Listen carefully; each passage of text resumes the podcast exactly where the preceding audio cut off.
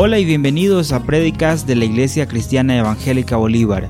Hoy continuamos con la tercera parte de la serie titulada No temas en la voz de nuestro pastor Arturo Campuzano y en esta oportunidad nos hablará acerca de el amor que vence el temor. Mantén tu Biblia abierta en el libro de Ruth capítulo 1 y 2. Muy buenos días amigos, amigas, hermanos, hermanas que están conectados a esta reunión para realmente eh, hablar de la palabra del Señor. ¿Qué les parece si oramos un momentito para poner ese tiempo en las manos del Señor?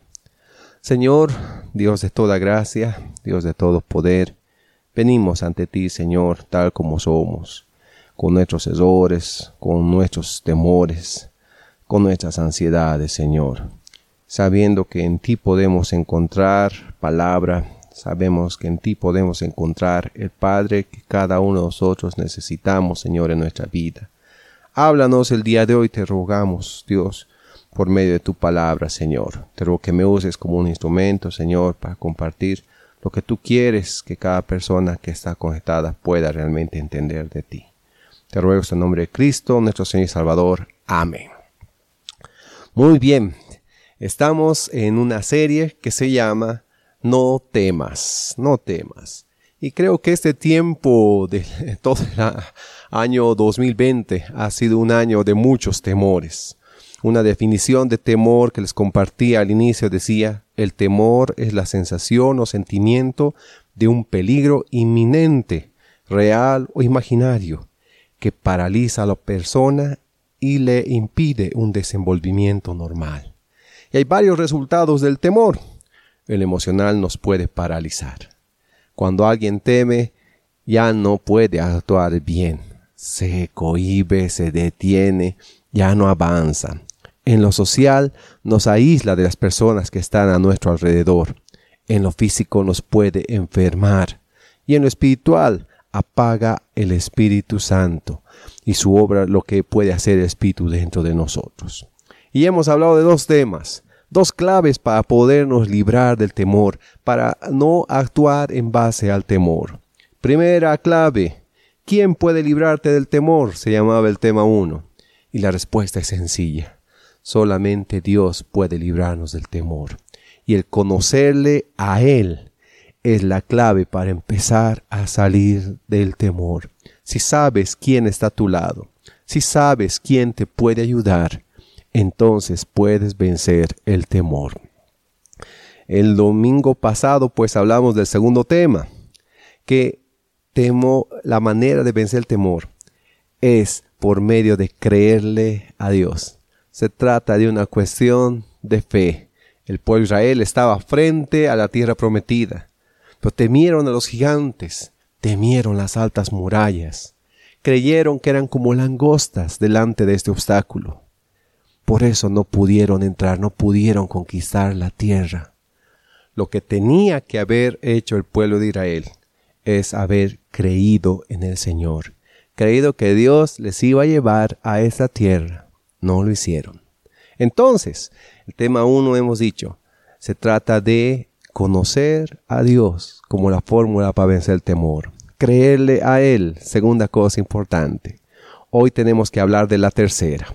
Y el tercer tema lo he titulado El amor vence el temor. Y es que el amor es algo que todos necesitamos. Sin amor la vida sería por lo bajo insoportable.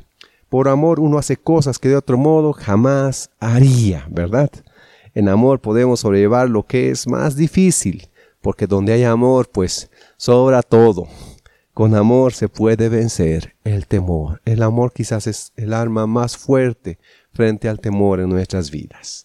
Y para esto quiero contarles una historia de la Biblia, la historia de Ruth, una historia preciosa en el Antiguo Testamento. Permítame contarles por lo menos partes, porque son varios capítulos, y quiero contarles por lo menos algunas partes de este libro. En Israel se dio una hambruna tremenda, y Elimelech y su familia, eh, su, esposa es Noemí, y sus dos hijos Malón y Kelión, emigraron hacia Moab buscando salir de su difícil situación. Hoy en día también vemos muchas veces esto, familias que emigran, buscando mejores días, buscando una mejor perspectiva para las cosas, porque ya donde vivían se acabaron las posibilidades.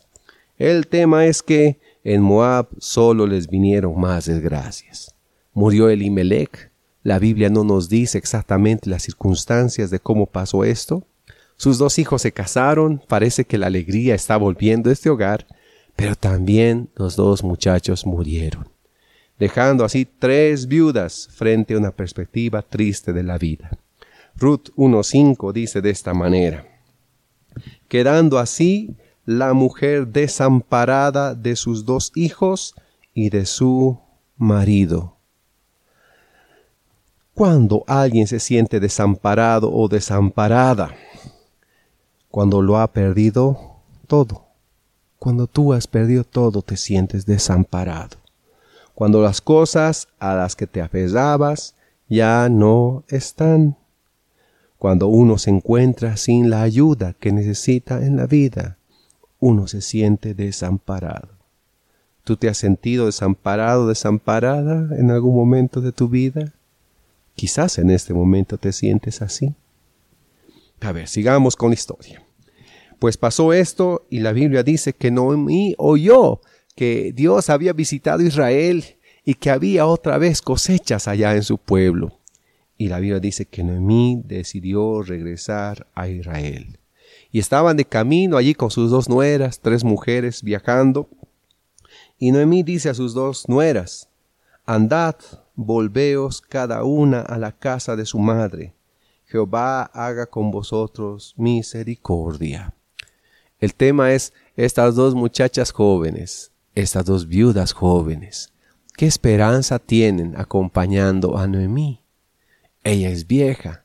La costumbre decía que si Noemí podía darles hijos, ellas podían casarse, pero ¿cuánto tendrían que esperar?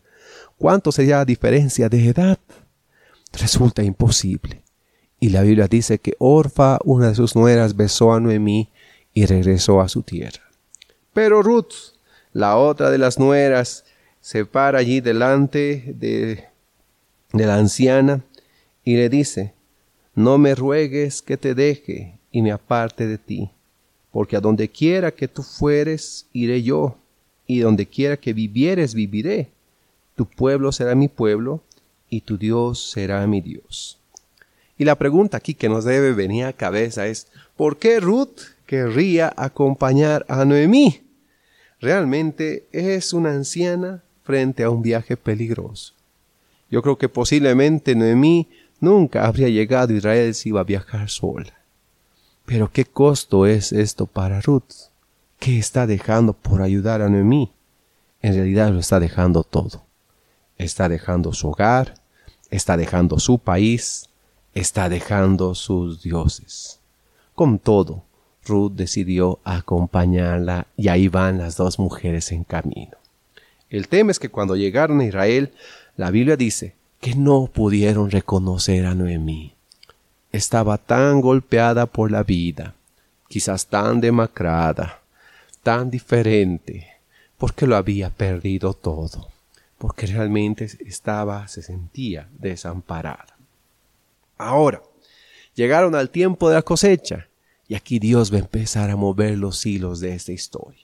El tema es que Ruth no se va a quedar lamentando su desgracia, que ha perdido a su esposo, que está en otro país.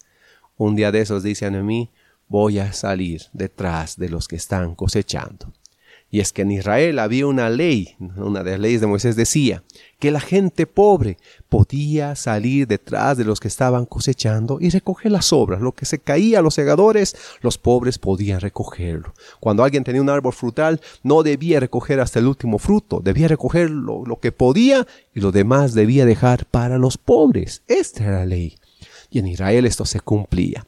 Es así que Noemí, en base a esa ley, pues, perdón, Ruth, en base a esa ley, pues iba detrás de los segadores, de los cosechadores.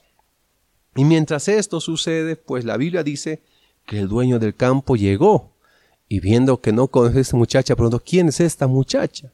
Y le explicaron, ella es Ruth, la que vino con Noemí de Moab. Y la palabra dice que vos habló con esta muchacha.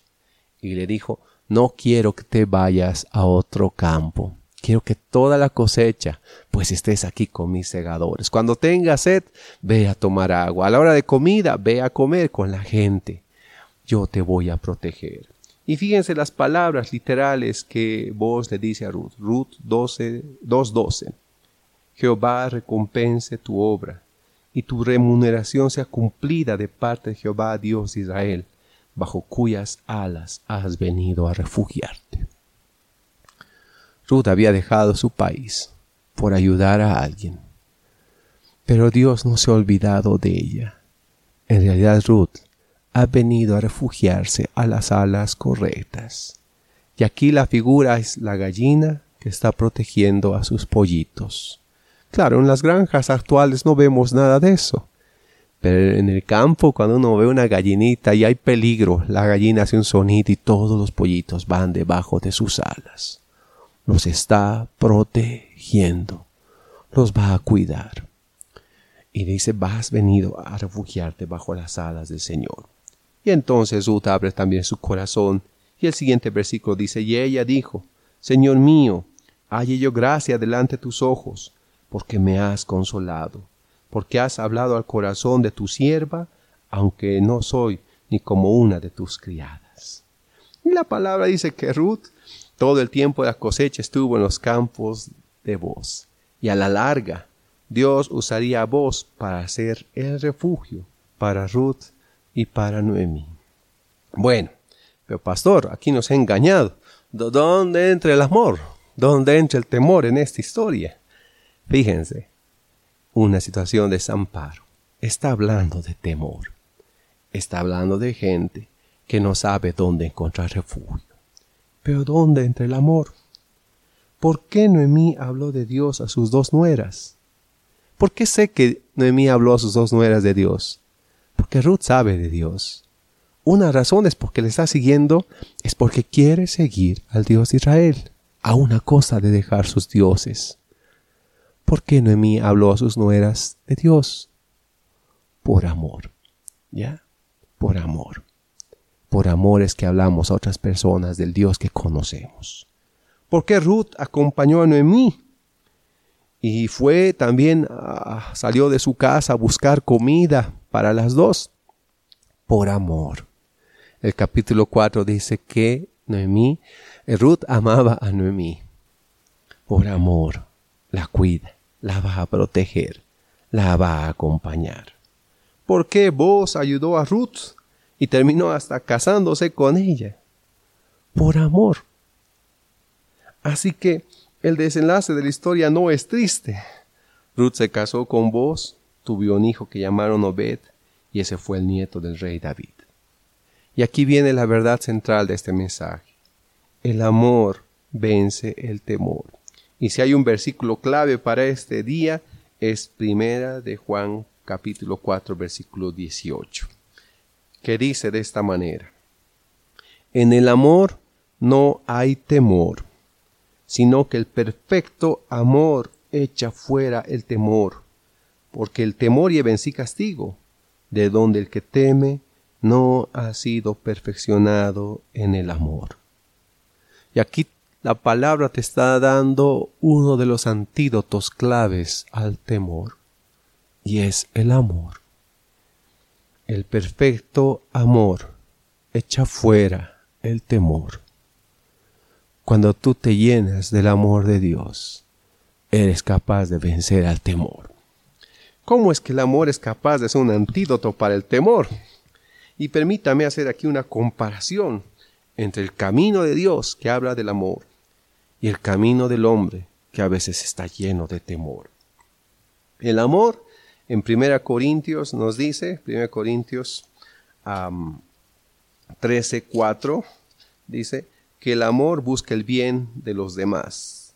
El amor es benigno, literalmente dice. En cambio, el temor se mantiene cauteloso, precavido ante las posibles consecuencias de involucrarse. Dice, no me voy a involucrar, miro de lejos las situaciones, no me voy a meter en lo que está pasando. El amor no busca lo suyo. 13:15 de Corintios. El temor, en cambio, no se arriesga personalmente para ayudar a otro. El temor todo lo cree. El temor no deja creer en nada, no cree en nada. Mantiene a la persona distante de las situaciones. El amor nunca deja de ser. 13.8. El temor provoca mayor temor. El no asumir nuestra responsabilidad trae mayor temor de las consecuencias. Fíjense que hay dos caminos aquí. El camino del temor y el camino del amor. A ver, sigamos meditando en esto. Entonces la siguiente pregunta es, ¿cómo puedo aprender a actuar en base al amor y no al temor? ¿Cómo hago esto? Quizás te estás preguntando. Quiero dejarte solamente tres claves. Primera, deja que el perfecto amor llene tu vida. Deja que el perfecto amor de Dios llene tu vida. Sé que quizás muchos de nosotros hemos vivido nuestra vida vacíos de amor. Y realmente nos ha faltado porque nuestros papás nunca nos amaron como debían, nuestra pareja nunca nos amó como debía y tenemos una copa casi vacía de amor. Pues la palabra nos da esperanza. Romanos 5:5 dice, y la esperanza no avergüenza, porque el amor de Dios ha sido derramado en nuestros corazones por el Espíritu Santo que nos fue dado. El amor de Dios, Dios lo derrama en tu vida cuando tú le conoces. Inunda tu vida de su amor, para que tú ya no te puedas decir, yo no conozco el amor, porque Dios te ama y quiere amar en tu vida de su amor. Deja que el perfecto amor de Dios llene tu vida. Y ese amor de Dios va a erradicar de tu corazón el temor. Segundo consejo, ama a los demás con el amor que has recibido del Señor. Primera de Juan 3:16 dice, En esto hemos conocido el amor, en que Él puso su vida por nosotros. También nosotros debemos poner nuestra vida por los hermanos. Cuando alguien ha recibido del amor de Dios, puede dar amor a los demás, puede amar a los demás. A veces nos es fácil entender el concepto de que Dios me ama, pero a veces me cuesta entender que como Dios me amó, así yo también debo amar a los demás con ese amor que he recibido del Señor. Ama a los demás. Y un consejo más. Cuando tengas miedo, no te paralices. Actúa en amor, por amor, con amor. En Juan 13.1 Jesús está a punto de lavar los pies a sus discípulos. Sabe que pronto le van a crucificar. Y el Señor dice esto a sus discípulos. Jesús, sabiendo que su hora había llegado para que pasase de este mundo al Padre, como había amado a los suyos que estaban en el mundo, los amó hasta el fin. Jesús sabe que es Dios, sabe que pronto va a estar con el Padre, sabe que el Padre le ha entregado todas cosas, y por eso mismo es capaz de amar a sus discípulos hasta el fin, hasta el fin. A manera de explicación tengo cuatro preguntas para ti. Primera pregunta. ¿Me siento desamparado o desamparada? Quizás ha habido circunstancias duras en tu vida en ese tiempo y te sientes así, porque te sientes sin ayuda, porque sientes que tus seguridades se han acabado y tu corazón se ha llenado de temor. Creo que a pesar de todo Dios me ama e, este es un mensaje que hablaba del amor. Y quiero decirte esto. Dios no se ha olvidado de ti. Dios te está amando. Dios te quiere ayudar. Tercera pregunta. Creo que puedo refugiarme bajo las alas del Señor. Y la respuesta es claro que sí. Puedes refugiarte bajo las alas del Señor porque allí vas a encontrar refugio, ahí vas a encontrar descanso, Allí vas a encontrar el consuelo que tu alma necesita. Y una pregunta más.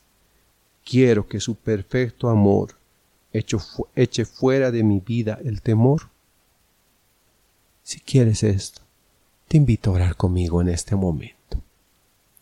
Señor Dios de toda gracia, de todo poder, venimos ante ti, Señor, muchos de nosotros con el corazón lleno de desesperanza, Señor, porque nos sentimos desamparados, porque nos sentimos con temor.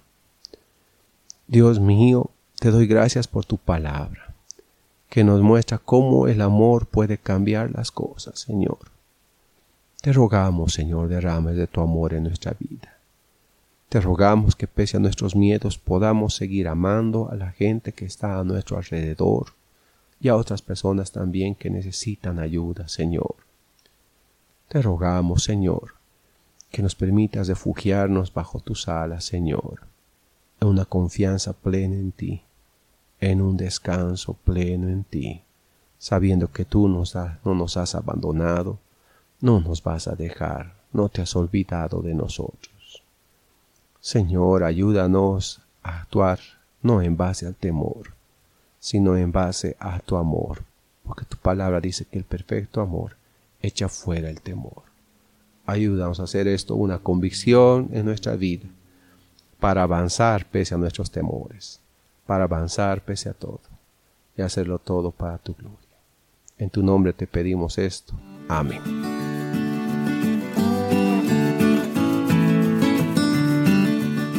Gracias por escucharnos.